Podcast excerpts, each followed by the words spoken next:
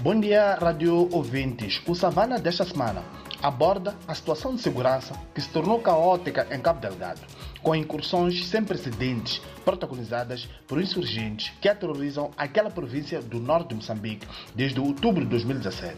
Imagens com dezenas de corpos de militares uniformizados estatelados ao chão estão entre os mais recentes documentários da barbárie em Cabo Delgado.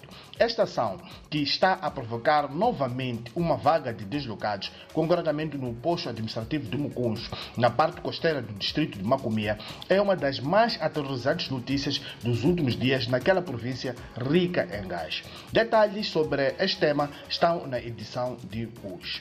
Na Frelimo, partido do poder, contrariamente ao que era aguardado esta semana, não foi desta que aquela formação política indicou os seus pré-candidatos, um assunto que está a provocar um certo nervosismo em setores do partido governamental.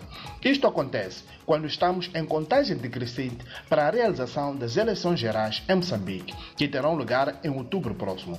Ontem, a porta-voz do partido, Ludmila Maguni, disse que o tema não fez parte da agenda da reunião da Comissão Política da Frelimo, que se realizou nesta quinta-feira. Pormenores sobre o tema estão igualmente nesta edição.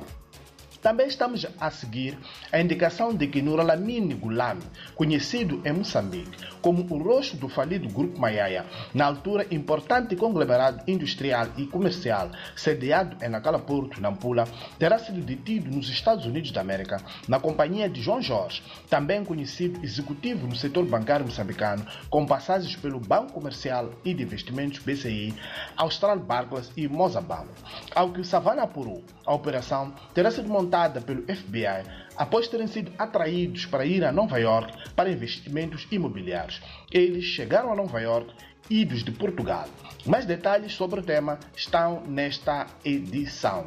Também seguimos ao detalhe a indicação de que um antigo secretário da UJM, Branco Juvenil da Frelimo, no Chimoio, província de Manica, e recém-empossado membro da Assembleia Municipal da cidade de Chimoio, Wanda Moisés Mandondo, foi detido no domingo passado, na cidade da Beira, por tráfico e venda de pangolim ele é suspeito de liderar um grupo de quatro jovens com quem tinha montado um negócio ilegal de pangolins a preços até um milhão de meticais.